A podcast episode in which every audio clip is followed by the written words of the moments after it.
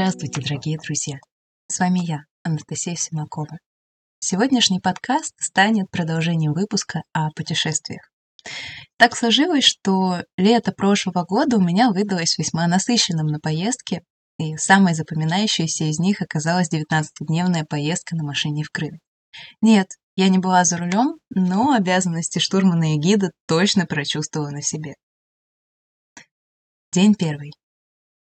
Ох уж эти ранние подъемы, в голове мысль предстоящей поездки и абсолютная неизвестность впереди. Выехали в 28.20, на улице пасмурно, свежий попутный ветерок и моросящий дождь. Атмосфернее погоды для поездки пока не придумали. 13.00. Привал. А у нас еще физкульт-минутка в поле с клевером. Вот он, долгожданный пикник на природе. Место для ужина долго не искали. Говорят, хороший сигнал, если рядом с кафе или гостиницей много дальнобойщиков. А вот на горизонте уже и Новосибирск. Первый день мы решили, что стоит хорошо отдохнуть, и даже успели снять квартиру на одну ночевку, а утром приготовить завтрак. День второй. Выехали из Новосибирска мы достаточно поздно, в 10.30. В это время обычно тянутся первые пробки из города, и выезжать достаточно проблематично. За окном сменяются пейзажи, в процессе традиционной остановочки на пробежке, и пятая точка принимает нормальное состояние. Держим путь на Ишим.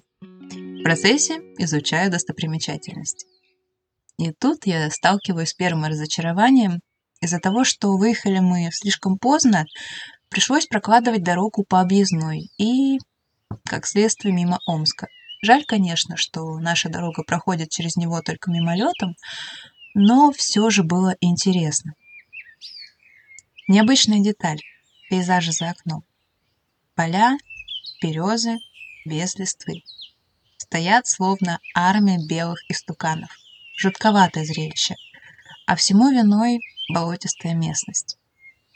За день мы осилили не так много по километражу, но сделали выводы, что лучше и гораздо удобнее останавливаться в мотелях, а не искать квартиру и еще кучу времени тратить на приготовление еды.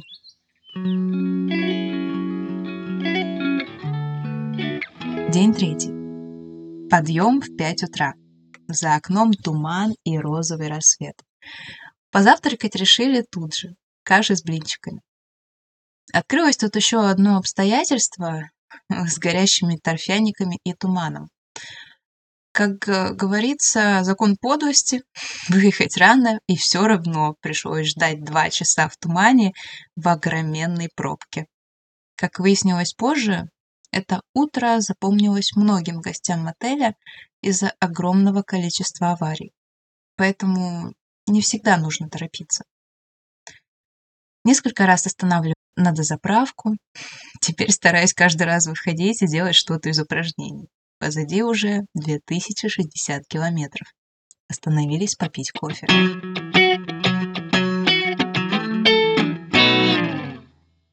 День четвертый. Выехали в 5.35. Гостиница Мандина. Позади 2738 километров. Моей радости просто не было конца. Мы все же заехали в Уфу. Свой колорит Уфа показала с первых нот. Мечеть прямо на въезде в город, великолепная набережная, смотровая площадка и, конечно, визитная карточка города – памятник Салавату Илаеву. Мы застали самые красивые рассветные часы, шикарные виды на весь город и реку. Я впервые увидела вживую новую набережную и город. Очень уютно и светло. Как-то даже захотелось тут остаться и погулять по главной улице города. Особенно меня вдохновила архитектура и стиль зданий, использование местной символики на фасадах и в деталях малых архитектурных форм. День пятый. Выехали в 5.50. Гостиница «Империя». И уже стабильно тысяча километров позади, а дальше Волгоград. Мы только въехали в город, а перед нами уже раскрылась панорама и вид на памятник Родина Мать зовет. Удивительно, но он виден практически с любой точки города. Ступени и аллея тополей прямо перед входом. а с каждой ступенью ты осознаешь всю мощь и величие мемориала на Мамаевом кургане. Композиция словно закручена вокруг главного сооружения статуи матери-героини и символа Родины, зовущей своих сыновей в бой. Это место оставило в моей памяти глубокое впечатление. Огромные памятники из цельных глыб, стена с тысячами высеченных на ней воинов и голос из репродуктора, вещающий о ходе битв тех лет. День шестой. Ну, здравствуй, Азовское море. Мы остановились в небольшом курортном городке в Кучугуре. Три дня абсолютно беззаботных прогулок к морю, неспешных завтраков и поедания вкуснейших местных фруктов. Такие вкусные персики я еще никогда в жизни не пробовала. А прямо в городе грецкие орехи и яблоки. Но после трех дней пляжно-сосисочного отдыха мы ощутили четкое желание снова отправиться в путь. День седьмой, 6.30. Мы уже выехали в Анапу. Курортный город с узкими улочками и морем. Шикарная новая набережная с видом на Черное море и Кавказские горы. Море, шикарная вода и каменистые пляжи. Здесь я впервые увидела дельфинов. Ощущение какой-то сказки и нереальности. Дальше поехали в Абрау-Дюрсо. Купили шампанское. Ну, без таких подарочков отсюда не уехать. Ну, еще недолго думая, мы направились Новороссийск. Набережная адмирала Серебрянякова. Что-то невероятное и очень уютное. Мы искупались в море и зашли в чудесное кафе «Лошадь и дельфин». Божественная пастрома с запеченным перцем и лимонад каркаде — это просто отвал всего. Вид на Кавказские горы, Черное море, курортная архитектура во всей красе. Памятники городу, городу-герою и чудесная детская площадка.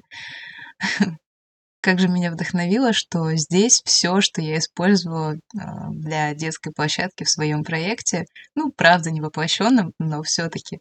Общественные пространства для меня это вообще любимая тема, как они живут, как в них взаимодействуют люди. Мы зашли в храм святых Петра и Февронии, а потом купили памятные браслеты и вкуснейший кедровый кофе, кстати говоря, по совету моей прекрасной знакомой. А потом встретили закат в дороге под шикарные песни. Джаз, блюз и классика всех времен. День восьмой. Выехали в 6.00 по местному времени, позавтракали дома и направились в сторону Керчи. Утро началось поездки по Крымскому мосту. Один из самых длинных мостов в Европе и самый длинный в России, протяженностью 19 километров. Зашли в кафе «Маяк» на берегу Керченского залива. Шикарный вид, волны и рассвет. Это было необыкновенно вкусно и красиво. Здесь мы посетили храм святого Иоанна Предтечи, старейший из действующих храмов на территории Крыма, 8-11 век ориентировочно. В строительстве использовались два архитектурных направления – это крестово-купольное и базиликальное. Упс, случайно ушла в архитектуру. Нарядность храма придает сочетание двух видов кирпича – белого и красного. Что еще интересно, так это главы, покрытые черепицей. Интерьеры просто завораживают, прикосновение к эпохе прошлого. А дальше Генуэзская крепость. Вживую, конечно, сильно отличается от картинок. Половина зданий разрушена, и остается только включать воображение и представлять, какие здесь шли захватывающий дух сражения. Небольшая историческая справка. Феодосии около 2500 лет. Основатели города Эллины некогда назвали его «дарованное Богом». Так звучит перевод. Но за века существования владели землями турки и итальянцы, которые именовали поселение Кафа. Здесь жили греки, армяне, болгары, татары, евреи. Поселение расстраивалось и богатело за счет торговли пшеницей, драгоценностями, дорогими тканями, восточными пряностями, рабами и нуждалось в защите. В XIV веке стали возводить оборонительные сооружения по периметру свыше 5 э, километров с охватом площади около 70 гектар. Небывалые по тем временам масштабы. Главным достоинством было множество сторожевых башен. Крепость опустела только после нападения Золотой Орды и разразившейся эпидемией чумы. Ну что ж, в обратный путь. Выехали в сторону Волгограда. Каково же было мое удивление, когда я узнала, что мы заедем в Краснодар и увидим парк Голицына. Просто что-то невероятное. Рай для глаз и детали благоустройства можно разглядывать бесконечно. Все продумано в деталях, инсталляциях и видах деревьев. Тут можно остаться на два дня, заблудиться во всех его кольцах. У нас было мало времени, но одно я могу сказать точно. Это место осталось для меня знаковым для будущих проектов.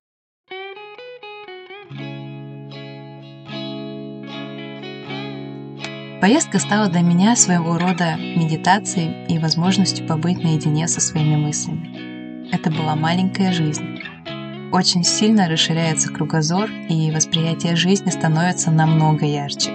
Небольшой пример – за время путешествия я поняла всю важность остановок. У нас нарисовались целые ритуалы. И заметок на будущее. Самое важное. Остановки для ночевок стоит бронировать все-таки заранее. Под вечер практически все придорожные мотели заняты. Но, если вам повезет, вы сможете найти свободные местечки.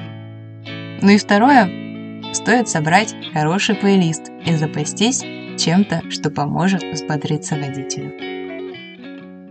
Дорогие слушатели, спасибо, что остаетесь с нами и присылаете свои письма. Это был дневник путешественника. С вами была Анастасия Симакова. До встречи в следующем выпуске.